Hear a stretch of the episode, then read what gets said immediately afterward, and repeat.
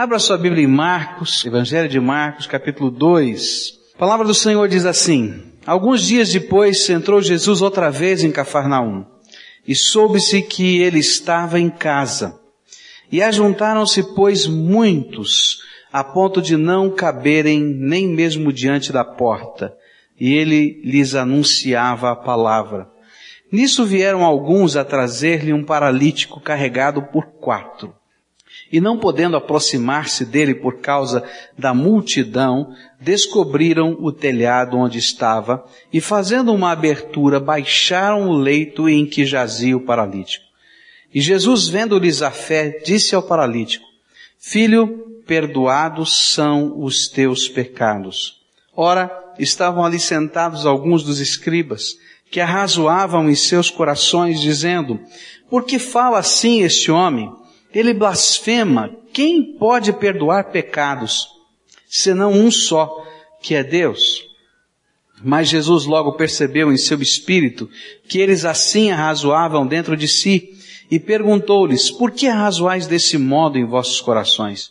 Qual é mais fácil? Dizer ao paralítico, perdoados são os teus pecados, ou dizer, levanta-te, toma o teu leito e anda? Ora, para que saibais que o Filho do Homem tem sobre a terra autoridade para perdoar pecados, disse ao paralítico, a ti te digo, levanta-te, toma o teu leito e vai para a tua casa.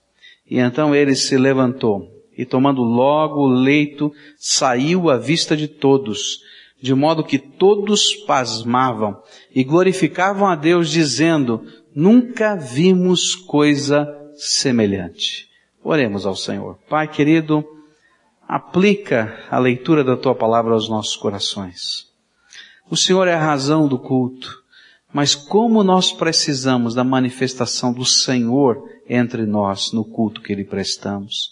Porque o Senhor é a razão de estarmos no culto. E nós te pedimos, Senhor, fala conosco, dirige, Senhor, torna-te irresistível ao nosso coração e aquilo que nós te pedimos em nome de Jesus. Amém e amém. Quando eu leio esses versículos, eu posso enxergar aqui na minha mente o que está acontecendo. Corria uma notícia na cidade de Cafarnaum. Jesus estava de volta. Porque esta era a cidade que Jesus tinha eleito em toda a Galiléia, em toda a região, a região da Palestina, para morar. E então ali era a casa de Jesus naqueles dias. E correu então o boato. Você pode imaginar, ó, Jesus está voltando. Ele voltou das aldeias, ele voltou das cidades, das viagens missionárias. Ele está de volta. E aí um fala para o outro, outro fala para o outro, e os, os lugares vizinhos a Cafarnaum começaram a ser movidos por esta palavra. Jesus voltou para essa casa, para sua casa. E um movimento de fé começou a trazer gente de vários lugares. Lucas capítulo 5, verso 18 vai dizer que um grupo muito especial marcou uma audiência com Jesus naquele dia. Eram os escribas, fariseus, doutores da lei, vindos de toda a Galileia, de toda a Judéia e inclusive da cidade de Jerusalém. Eles queriam ter um debate com Jesus a respeito da doutrina que ele ensinava, a respeito dos milagres que ele fazia, para saber o que é que estava acontecendo com esse novo rabi, com esse novo mestre. E no costume de então, esses homens foram recebidos na casa do, do Senhor Jesus, Provavelmente estavam bem próximos do Senhor Jesus para essa discussão. E no costume do Oriente, o que se fazia quando tinha um debate de doutores da lei? Se abria as portas da casa, se abriam as janelas da casa, e o povão, que queria ouvir o debate, ficava na porta, entrava, ficava em volta, ficava olhando pela janela, e aí você pode imaginar como é que ficou a casa do Senhor Jesus. Não é? Lá estavam os doutores da lei discutindo com ele, falando de teologia, falando das coisas todas, da grandeza do Pai, questionando a doutrina que Jesus ensinava, mas outras pessoas também vinham. A Bíblia diz que toda vez que Jesus chegava em Cafarnaum, chegavam pessoas de vários lugares, trazendo os seus doentes, trazendo os seus doentes, para que Jesus os curasse. Esse era um movimento de fé. E eu posso imaginar que longe um pouquinho de Cafarnaum, muito provavelmente esse paralítico não morasse em Cafarnaum, em alguma região ali, alguma aldeia próxima, não tão próxima, talvez, começou a correr o boato. Jesus voltou para sua casa. Ele está em Cafarnaum. E aí, aqueles amigos e o paralítico começaram a conversar. E eu posso imaginar a família do paralítico dizendo, puxa vida, nós temos ainda alguma esperança no nosso coração que um dia ele possa voltar a andar. Mas é tão complicado, a gente tem que fazer uma viagem, e viajar com ele não é fácil, é complicado, é difícil esse processo todo, e nós não queremos nem gerar esperança nele com estas coisas. E eu posso imaginar o paralítico pensando talvez consigo, puxa vida, podia acontecer alguma coisa boa na minha vida, quem sabe Jesus se lembrasse de mim. Quem sabe um dia ele passa pela nossa aldeia, porque ir até lá é difícil. E muitas vezes nós que sofremos, que enfrentamos lutas e dificuldades, nós não gostamos de ter muita esperança. Sabe por quê? Porque nós não queremos nos decepcionar. Então eu creio comigo que o paralítico não dava muita corda para isso não. De vez em quando passavam uns flashes na cabeça, mas ele dizia, não, esse negócio não funciona, eu estou mesmo paralítico, tenho que me conformar com isso, não tem jeito tal. Mas e os quatro? Os quatro disseram, não, nós temos um jeito. Nós podemos fazer uma maca. E nós vamos carregar o nosso amigo até lá. E aí eu posso imaginar aqueles que chegam quando você vem com uma ideia e dizem, Ih, isso não funciona. Já chegaram perto de você? Ih, essa tua ideia não vai dar certo. Né? Também naquele tempo tinha. Vocês com uma maca fazendo toda essa viagem, Ih, é complicado demais. É difícil demais. É tão complicado, é tão difícil. Aí o outro chegava e dizia assim, com maca? Se você não chega lá perto de Jesus nem sem maca, imagina com a maca. Você já viu o tamanho que a maca usa? Olha, quatro carregando, vai ser complicado demais essa história. E é no meio desse cenário que está acontecendo um milagre, onde Jesus vai curar esse homem. E quando eu penso nessa história, eu descubro que aqueles quatro homens vão me ensinar a viver um tipo de fé simples que faz diferença. Nós temos aprendido que gente simples, que Deus usa gente simples, que as pessoas que se dispõem, não importa quem sejam, de onde venham, fazem diferença nessa terra.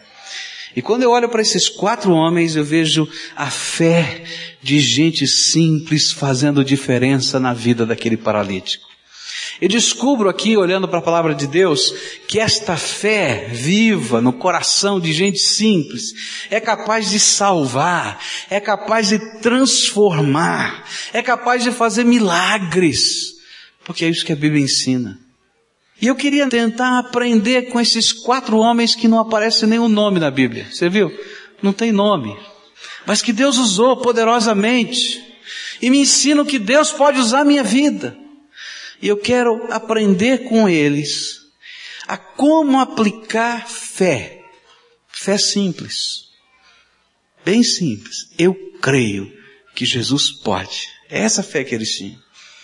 Fé simples diante das realidades da vida.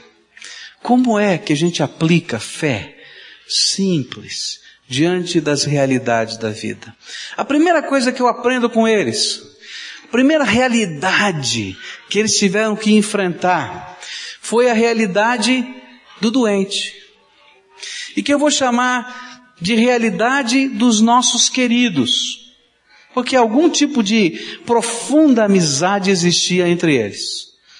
Como é que a gente aplica a fé diante da realidade, da luta, do sofrimento, da angústia das pessoas queridas nossas? Como é que funciona isso? Quando eu olho para esses homens, eu descubro que de alguma maneira Deus colocou no coração daqueles quatro homens um peso, uma responsabilidade especial ao olharem para o amigo deles que era paralítico. E eles guardavam no coração algum tipo de esperança que talvez aquele paralítico não conseguisse guardar por si mesmo. E eles amaram aquele homem. Para a gente poder aplicar fé, aquela fé simples que Deus colocou no nosso coração, na vida das pessoas que nós amamos, a primeira coisa que Deus vai pedir a mim e a você é ame essas pessoas. Você pode ter certeza do seguinte, se você quiser abençoar a vida de alguém, não se aproxime dessa pessoa como quem quer convencer, como quem quer doutrinar, como quem quer discutir.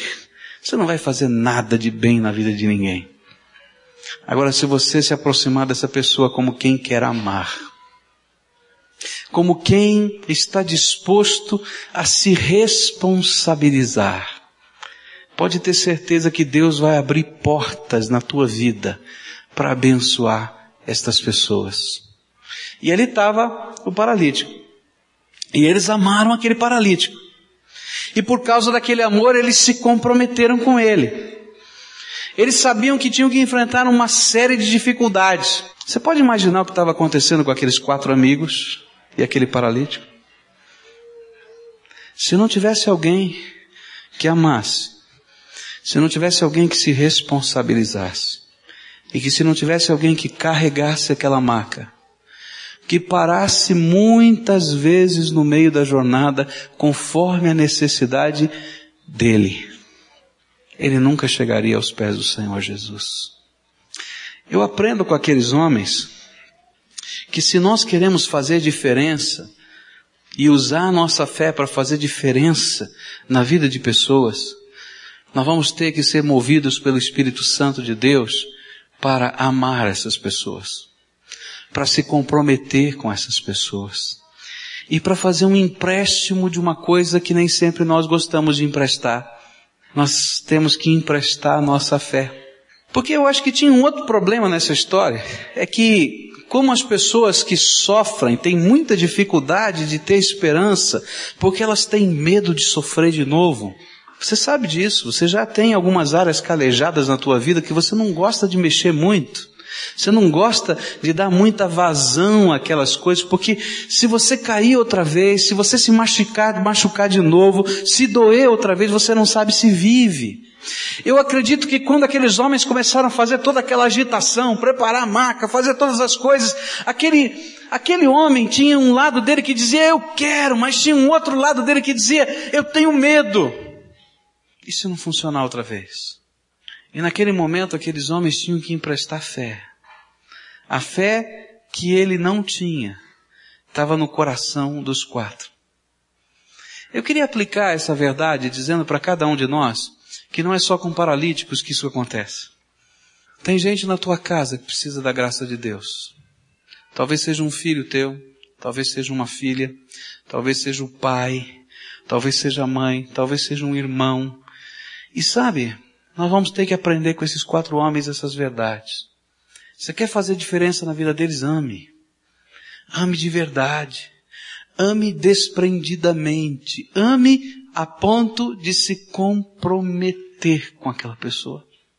Ame sem desistir. Ame emprestando a fé que você tem para quem não tem. Vocês cantaram bonito que alguém orou por mim, não foi? Essa moça aqui, quando cantava, alguém orou por mim, ela fazia uma, uma força aqui, um vigor bonito. Vocês viram, não viram? Fazia assim, né? Alguém orou por mim. Eu dou graças a Deus porque nós podemos intervir e abençoar pessoas, porque Deus usa as nossas orações. Eu queria dizer para você, se você está sentindo um peso de Deus sobre alguém, Ame essa pessoa, se comprometa com essa pessoa e empreste a sua fé. Ore por essa pessoa. Não desista dessa pessoa. Coloque o nome dessa pessoa, a vida dessa pessoa, a história dessa pessoa na presença de Deus. Mas não fique só na oração. Chega junto. Abençoa, abraça, conduz pelo caminho. Se for preciso carregar a maca até Jesus, carrega das maneiras criativas que Deus colocar para você. Aqueles homens tiveram que ter criatividade. Como é que vai levar? Não tinha cadeira de roda. Nós vamos fazer uma cama móvel. Nós vamos carregar em quatro. Quem sabe a ideia ter nascido no primeiro e ele foi, vem cá, você está comigo nessa? Vamos fazer aqui um, um mutirão da fé aqui. É assim que Deus faz. Não desista. Quando a realidade da vida forem os seus queridos, Aqueles a quem Deus colocou um certo peso de responsabilidade sobre o seu coração, não desista. Ame, se responsabilize por eles e empreste a sua fé. Outra realidade que esse texto chama minha atenção é que nós temos que usar a nossa fé diante dos obstáculos que surgem no meio do caminho. Quantos de nós, eu posso me incluir aqui, já sonhamos alguma coisa muito boa para alguém? Já planejamos, já desejamos fazer essa coisa muito boa, já sentimos essa responsabilidade, somos um dos quatro em alguma circunstância da vida, e de repente nós tivemos que enfrentar problemas, obstáculos, e a gente parou a jornada. Obstáculos às vezes até com as pessoas que nós amamos, com circunstâncias, com problemas que surgiram no meio do caminho. Esses homens também tiveram que enfrentar obstáculos. Eles tiveram essa visão de Deus. Eles sentiram o dever. Eles viram a fé florescer. Mas quando chegaram na cidade de Cafarnaum carregando a maca, tinha um grande problema. Eles olharam e viram a casa de Jesus estava lotada de gente. Gente dentro, gente fora. Eu imagino que tivesse gente ao redor, gente por tudo quanto é lado. Eu imagino que tivesse sido assim. E aí então, algumas palavras ditas no passado tivessem lá mexendo com o coração, escuta, vai ser difícil a gente chegar com essa maca lá. Hein? Como é que a gente vai colocar o nosso amigo aos pés do Senhor Jesus? Eu não sei não, tá difícil. Aí chegava e dizia assim, dá licença, dizia assim, eu estou aqui desde manhã cedo, cheguei às cinco da manhã, vê se chega mais cedo da próxima vez. Porque é interessante que nos lugares que a gente imagina que devam ser os lugares da misericórdia, são os lugares que existem menos misericórdia. Não é verdade? Lá não deveria ser o lugar da misericórdia? Lá que estava havendo menos misericórdia. E sempre é assim. Escuta, mas eu vim da cidade tal, não deu para chegar às 5 horas. Ah, chega uma noite antes. Estou aqui com a minha senha. Cheguei primeiro. Eu não sei se tinha senha, estou exagerando. Mas é assim. Mas eles não desistiram. Eles continuaram a olhar, continuaram a pensar. E nós temos uma missão. Nós temos uma missão. Nós precisamos levar o nosso amigo aos pés de Jesus. E eles começaram a olhar ao seu redor e não acharam caminho. Eles olharam para frente e não acharam caminho. Eles olharam para trás e não acharam caminho. Mas eles acharam um caminho quando olharam para cima. E é assim que acontece na nossa vida. A maioria dos obstáculos que nós enfrentamos na nossa caminhada de fé, nós não vamos achar saída olhando para frente, olhando para trás ou olhando para os lados nem olhando para as pessoas. A gente só vai achar caminhos quando a gente olha para cima.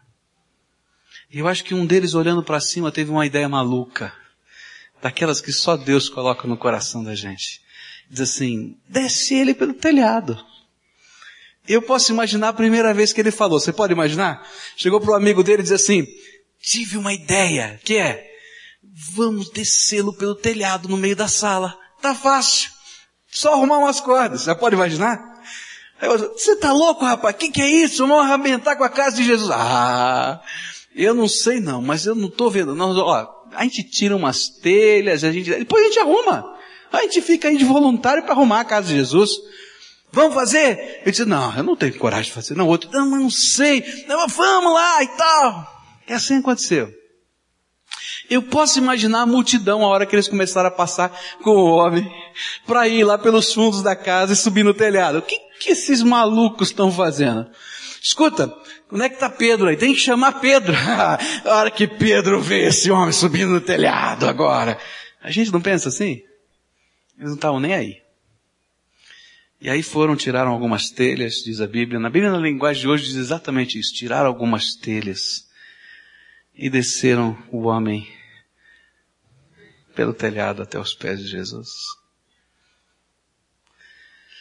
O que eu acho tremendo nessa história é que muitos de nós estamos nessa jornada. Deus coloca sobre nós responsabilidade por pessoas. Nós amamos essas pessoas, nós sabemos que Jesus é a solução. Mas quando surge o primeiro obstáculo, a gente desiste. E eu fico pensando, o que aconteceria com aquele paralítico se eles tivessem voltado pelo caminho até a cidade deles e dito, quem sabe numa outra vez a gente volte e consiga falar com Jesus. Isso está acontecendo comigo na minha casa, está acontecendo com você na sua casa.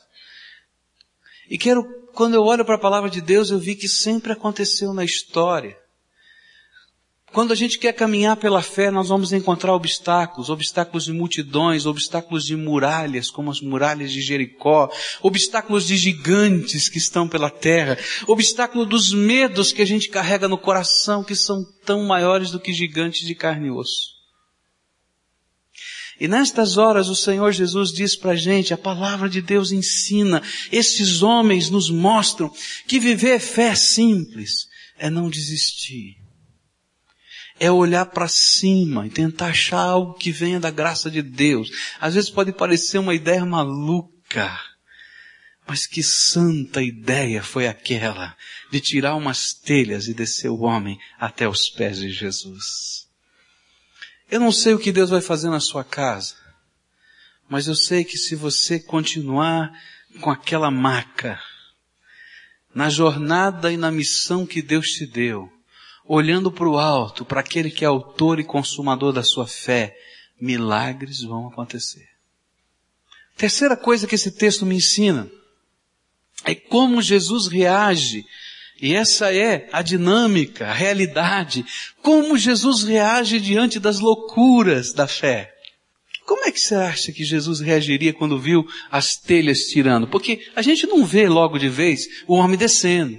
Tem que imaginar que está mexendo lá, blá, blá, blá, está tendo o debate aqui, né? Nós estamos aqui conversando agora, e de repente você escuta os barulhos no telhado, blá, blá, blá, blá, tal. Aí sai uma telha e aparece uma cabeça de alguém lá olhando. Um olha para dizer o que está acontecendo, né? Aí uma telha só não dá. Ele começa a tirar mais, começa a destelhar um pedaço. Que coisa! Mas sabe como é que Jesus reage? E essa é uma coisa que mexe com o meu coração. Toda vez que Jesus vê fé, toda vez que Jesus vê fé, simples, sincera, eu creio, só isso. Não tem argumentos. Eu creio, só isso. Ele para tudo que ele está fazendo para abençoar essa fé. Acabou o debate. E ele ficou olhando aquele homem sendo baixado por aquelas cordas até os pés do Senhor Jesus. E diz a Bíblia que Jesus se admirou da fé daqueles homens. E ele se alegrou com esse tipo de fé.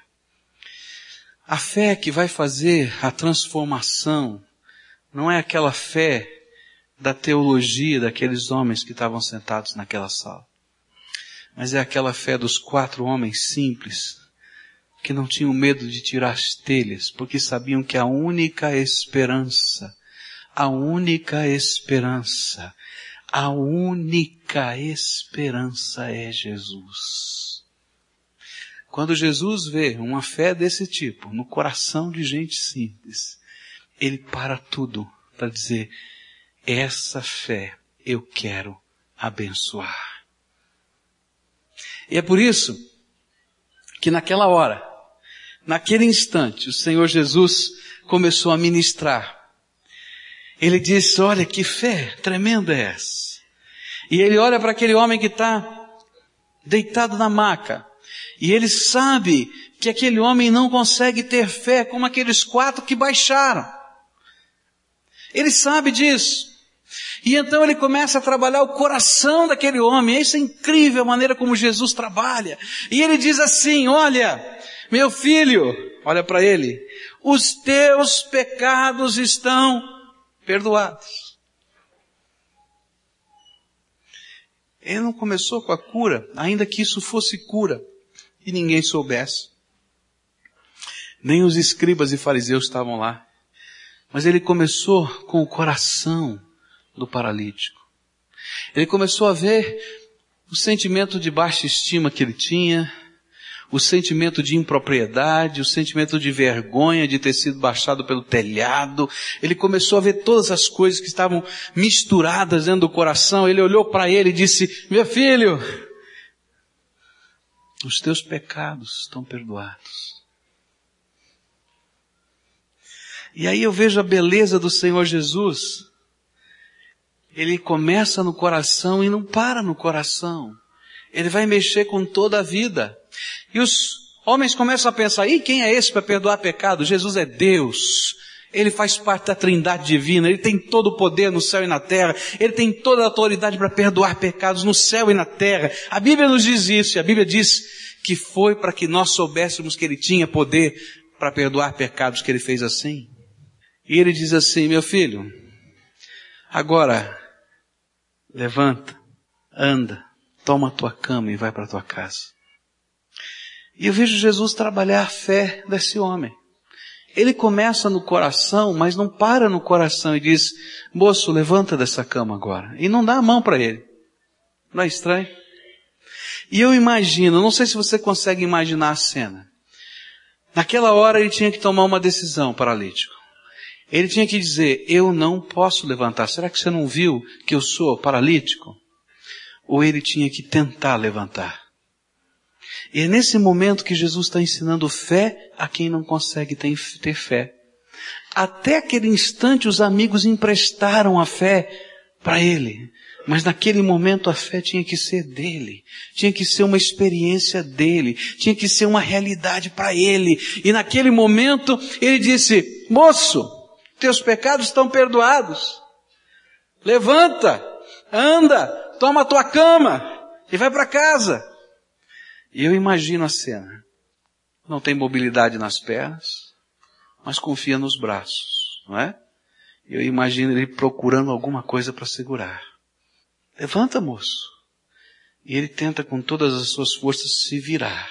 E ele tenta segurar em alguma coisa. Só usando os seus braços, só usando os seus ombros, só usando o seu tronco. Mas chega um determinado momento que só isso não resolve ele tem que fazer alguma força com o seu quadril. E aí começa a vir dor. Porque aqueles músculos não funcionavam há muito tempo e eles, se voltassem a funcionar, doeriam. E a hora que aquela dor chegou, foi uma santa dor. Sabe por quê? Ele não sentia nada. E quando ele começou a sentir dor nos músculos que começam a tentar se mover, ele disse, opa, alguma coisa está acontecendo. Eu não sei o que está acontecendo. E lá dentro dele foi crescendo um pouco mais dessa fé. E ele diz, agora eu vou, agora eu vou. E ele vai. E ele tenta e se vira e consegue, quem sabe, se ajeitar sentado. E ele tenta fazer força com seus braços e todo mundo parado olhando, todo mundo olhando ele consegue se firmar nas suas pernas. Tanto tempo sem andar, ele não conseguiria andar normalmente. Ele talvez foi arrastando a perna assim, e depois arrastando outra. E à medida em que ele arrastava as pernas, começavam as pessoas a chorar ao redor dele. E algumas a gritar, aleluia, glória a Deus! E ele começou a ver que o passo estava dando. E quem gritava aleluia, glória a Deus era ele agora. Ah, aleluia! Pode imaginar? É assim que Deus faz comigo, com você. Ele coloca gente que ama a gente, que se importa com a gente, que se envolve com a gente, que arranca a gente de onde a gente está e coloca nos pés de Jesus. Mas nós só podemos fazer isso. Porque Jesus, quando olha você, ele fala com você, não fala com os quatro amigos. E ele começa a olhar primeiro para o teu coração. E ele sabe que eu e você somos pecadores. Por isso a primeira mensagem é: Eu morri na cruz do Calvário por você. E aquele sangue que eu verti foi para que você pudesse ouvir isso. Perdoados estão os teus pecados. Quem? Você, eu. Qualquer um. Porque sem o perdão da graça de Deus não tem jeito de a gente andar com fé. Alguns vão dizer, não matei, não roubei, não fiz nada disso. Você não precisa matar nem roubar para ser um pecador. Eu e você sabemos disso. Mas mesmo que você seja aquele pecador safado, sem vergonha mesmo, tá? Jesus ama você e o sangue dele veio para perdoar os seus pecados. Mas ele não para com isso. Ele diz agora, você vai levantar do teu leito, da tua imobilidade, da desgraceira da tua vida e vai andar com as tuas próprias pernas porque eu vou abençoar você com o meu poder e a minha graça. E sabe o que é gostoso? É que o poder de Deus entra dentro do coração da gente. E a gente vai andar com as nossas pernas. Mas a gente vai saber que não foram as nossas pernas por si próprias que fizeram isso, mas foi a graça poderosa de Jesus no nosso coração termina essa história com uma tensão naquela sala. A casa estava cheia de gente que tinha ido para lá discutir a fé. Não era isso?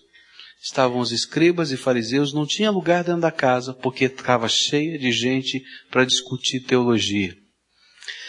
Quando a gente ensina os líderes de células a trabalhar, a gente diz assim, olha, por favor, se você quer matar a tua célula, começa a discutir teologia. E o pior é que tem uns ainda que não aprendem, discutem e matam a célula, né? Mas porque não é para isso. A gente se reúne e se reúne aqui para celebrar a presença de Jesus e desfrutar o poder de dele no meio da gente. Se isso não acontecer, você vai embora. E eu também. Agora, se a graça de Deus se manifestar nesse lugar, e se você sentir Jesus agindo na tua vida, no teu coração, na vida das pessoas, eu vou virar um daqueles quatro amigos para dizer, tem mais alguém que eu tenho que trazer. Tem mais alguém que eu tenho que falar. E estavam lá discutindo, a sala estava cheia. Quando o milagre começou a acontecer, Jesus estava tratando o coração do paralítico, não é? Eles estavam pensando, quem é esse para perdoar pecados? Lembra disso? E Jesus falou assim: Olha, para que vocês saibam que eu tenho poder para perdoar pecados, levanta, toma tua cama, anda e vai para tua casa. Quando aquele paralítico começou a andar, aqueles que estavam discutindo teologia, diz a Bíblia, ficaram admirados. Não é isso que está lá na Bíblia? Ficaram admirados. E eu fico imaginando que tipo de admiração foi essa. Eu acho que eles estavam pensando alguma coisa parecida com isso. O que, que aconteceu aqui hoje? Será que eu consigo alguma explicação lógica para isso que eu vi aqui hoje? Que coisa incrível, estranha, não sei o que aconteceu aqui. E eles estavam racionalizando de novo Jesus, a fé. Enquanto aqueles homens que estavam no telhado estavam celebrando, eu acho que eles estavam é, pulando no telhado, quase quebrando as telhas todas. Quando viram aquilo, ah, estavam celebrando. Enquanto aquele moço estava lá andando com dificuldade, mas andando e celebrando e glorificando a Deus. Eu me lembro de um irmão nosso aqui na, na igreja, que tinha um problema no seu joelho. Ele veio numa quarta-feira, foi a coisa mais engraçada que aconteceu. Ele veio dar um testemunho que Jesus tinha curado o joelho dele. E ele então chegou aqui e mostrou assim, gente, olha, Jesus me curou. Ele tem, quem sabe quantos anos tem o irmão Queiroz? Não, 70 por aí, né? Ele chegou lá na frente da, da, da, igreja, ele é um advogado de 70 anos, chegou na frente da igreja assim, olha, Jesus curou meu joelho. Olha gente, eu não conseguia fazer isso. Começou a agachar e levantar. E começou a pular. Olha, eu não conseguia fazer isso. Daí ele saiu correndo pelo meio do corredor e voltou. Olha, tô bom, gente. E agradecia a Deus. Assim é coisa de doido, né? Uma pessoa na igreja dessa, louco, tudo biruta. Não. É porque a gente está celebrando a graça de Deus na nossa vida. Enquanto uns estão adorando, celebrando, glorificando, alguns estão teologizando e questionando. E sabe qual é a grande desgraça? é que aqueles que vivem a fé simples e celebram Jesus desfrutam do poder da sua graça. E aqueles que ficam só discutindo a sua fé saem admirados do poder, mas nunca desfrutam do poder e da graça de Deus. Talvez você seja o paralítico, alguém que está sendo conduzido a Jesus pela fé de pessoas que amam você. Para você, o Senhor Jesus está dizendo assim: perdoados são os teus pecados. Toma a tua cama e anda. Deixa Jesus fazer diferença na tua vida. Toda a fé das pessoas que amam você não podem chegar nesse momento, quando você e Jesus têm um encontro, e Jesus não fala com mais ninguém nesse lugar, a não ser com você. E essa hora de a gente dizer, sabe Jesus, eu sou um pecador que preciso da tua misericórdia. E eu preciso que o Senhor entre na minha vida. E que o Senhor me ajude a viver e reconstruir a minha história. Se você é essa pessoa, não sai daqui hoje sem deixar Jesus fazer o que Ele quer fazer com você. Porque você é o alvo do milagre de Deus que Ele quer realizar. Há outras pessoas que estão aqui, e talvez muitos aqui sejam como aqueles amigos, a quem o Senhor Jesus está dizendo, escuta meu filho, está na hora de você emprestar a sua fé para alguém muito especial. E se você é essa pessoa, o nome da pessoa especial está passando pela tua cabeça agora, porque o Espírito Santo faz assim. Ele aplica a palavra ao nosso coração. Eu vou dizer então, Assume a tua missão. Porque Deus quer usar você como gente simples, que ama, que se compromete e que batalha emprestando a sua fé para abençoar a vida de outras pessoas. Talvez alguns que estejam aqui estejam caminhando pela fé, mas enfrentando multidões Estão no meio dos problemas, das lutas. E apesar de você saber que Jesus está lá e que Ele tem um plano para a tua vida, você não consegue enxergá-lo. E a tentação que você tem é desistir da jornada. E eu queria dizer para você, se você está no meio desse caminho, não adianta olhar para o lado. Não adianta. Não adianta olhar para frente. Nem adianta olhar para trás. Só tem um lugar que você tem que olhar. Para cima. E enquanto você estiver olhando para cima, a graça de Deus vai se derramar sobre você para você encontrar saídas onde não existe saída. Algumas vão parecer malucas, tira a telha, mas virão da graça de Deus para você. Escuta a voz do Espírito no teu coração. Mas há algumas pessoas que são como aqueles doutores da lei. Eles são doutores da religião, sabem tanto, estão tão perto do Senhor Jesus, estão do lado dele, dentro da casa, mas nunca experimentaram uma fé viva e transformadora. Tem gente que tem uma bonita tradição religiosa, mas nunca experimentaram o poder de Jesus nos seus corações são aqueles que sempre saem admirados das coisas tremendas de Deus, mas nunca as experimentaram como suas.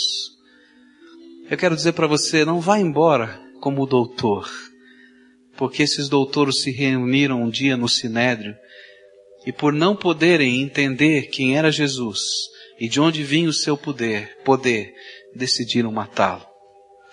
E disseram, só tem um jeito de lidar com esse homem, matando. E às vezes nós somos assim. Ao invés de adorarmos e seguirmos aquele que pode transformar nossa vida, nós nos transformamos nos perseguidores daquele que pode transformar a nossa vida. E às vezes infernizamos a vida daqueles que querem adorar a Deus em espírito e em verdade. Se você é uma dessas pessoas, não saia daqui hoje sem deixar Jesus derramar graça sobre você e ensinar você a viver fé simples. Eu creio, Jesus, que tu podes tocar a minha vida, mudar a minha história e fazer diferença. Se você é uma dessas pessoas, eu quero orar por você nessa noite. Eu sei que o Senhor quer fazer alguma coisa nova na tua vida. Se você é o paralítico, quero orar por você, para que Jesus te salve, para que Jesus te transforme, para que Jesus quebre as cadeias, os grilhões que te amarram, que te impedem de ser feliz. Que a alegria do Senhor esteja sobre você, começando por Ele mesmo dentro de você. Quero orar junto com você, pedindo que a graça de Deus se manifeste na tua vida. Hoje é dia de deixar Jesus ser Senhor da nossa vida. É isso que você quer?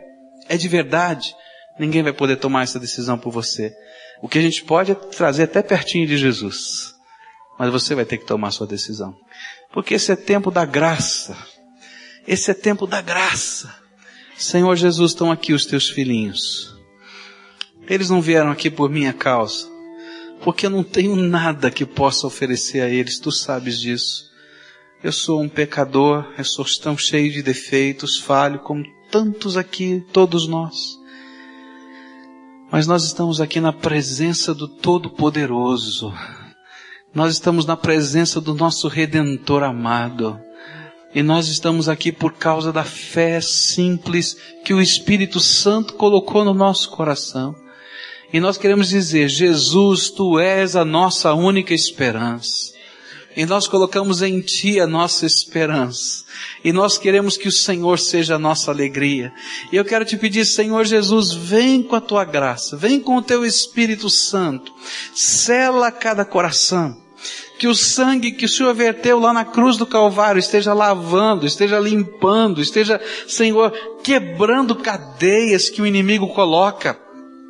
Ó Pai, que essa noite seja noite de libertação, que toda obra que Satanás tem lançado contra a vida desses teus filhos seja quebrada agora, destruída no poder e no sangue do nome, no poder do nome e no sangue de Jesus. Ó Senhor Jesus, põe a tua mão de poder e graça. Eu quero te pedir, Senhor, que eles saibam que tu és o companheiro deles, o salvador deles, o suficiente salvador deles. Ó oh, Pai, pega a história da vida, Pai. Tu conheces a história da vida de cada um que está aqui. Ó oh, Pai, pega essa história de vida e reconstrói no teu poder. Escuta, meu Pai. Escuta, meu Salvador, envia o teu Espírito Santo agora e faz aquilo que só o Senhor pode fazer, que é salvação e transformação. Escuta, Pai, e abençoa. E eu quero te pedir, Pai, que a alegria do Senhor, aquela alegria que encheu o coração de louvor daquele paralítico que agora começava a andar, aquela alegria, Senhor, que envolvia aqueles quatro homens em cima do telhado, que essa alegria esteja no coração dos teus filhos agora. E que seja um testemunho de que o Senhor mesmo é quem os abençoa e os guarda. Escuta, Pai, a nossa oração e derrama da tua graça. Nós oramos em nome de Jesus. Amém. Deus quer usar a tua vida. Deus quer usar a tua vida para ser uma benção. E tem gente que Deus ama e que você ama. Que Ele está dizendo, cuida para mim. Cuida. Cuida. E sabe o que vai significar? Você vai ter que amar. E alguns não gostam de ser amados. Parece incrível isso, né? Você vai ter que se responsabilizar espiritualmente por eles. Tem gente que não gosta disso. Não é? E você vai ter que emprestar sua fé ele não consegue enxergar, tem uma cegueira espiritual. Não adianta você ficar bravo. Não adianta, tem uma cegueira. Então a gente vai começar a orar. Senhor Jesus, abençoa. Senhor Jesus, abre os olhos. Senhor Jesus, coloca a tua mão de graça fofa aqui. E quando Deus te der graça, quem sabe você vai segurar uma maca. E vai arrastar. Mas Deus vai te dar sabedoria e criatividade para isso. Vocês concordam com isso? Vamos orar por isso. Gente, olha, tem uma multidão aqui. Deve ter quase duas mil pessoas aqui nesse ambiente. Você já imaginou o que vai acontecer nessa cidade? Nessa cidade. Quando a gente começar a viver desse jeito, vai haver uma revolução, gente. Porque quem é que segura a graça de Deus? Eu seguro. E você? Quando nós não somos a bênção que Deus quer que sejamos. Os quatro amigos de alguém estão aqui. Eu creio assim. Vamos orar ao Senhor. Pai querido, nós estamos de mãos dadas aqui como um povo, como uma família, como uma igreja. E nós estamos aqui para dizer, Senhor, pode usar a minha vida. Senhor Jesus, às vezes eu tenho tanto medo que de não saber, de não poder, de não conseguir. Tira de mim esse medo. E que eu tenha aquela fé simples desses, simples desses quatro homens que entendiam que o seu papel era carregar uma maca até os pés de Jesus. Senhor, dá-nos a coragem de carregar essa maca. Quando estivermos andando pelo caminho, quando tivermos que enfrentar multidões, ou quando tiver que descê-la pelo telhado, mas que o Senhor nos dê essa graça. E que, Senhor, estes queridos que estão no nosso pensamento agora, sejam benditos do Senhor. Abençoa, Pai. Abençoa, abençoa. Em nome de Jesus eu te peço. Amém.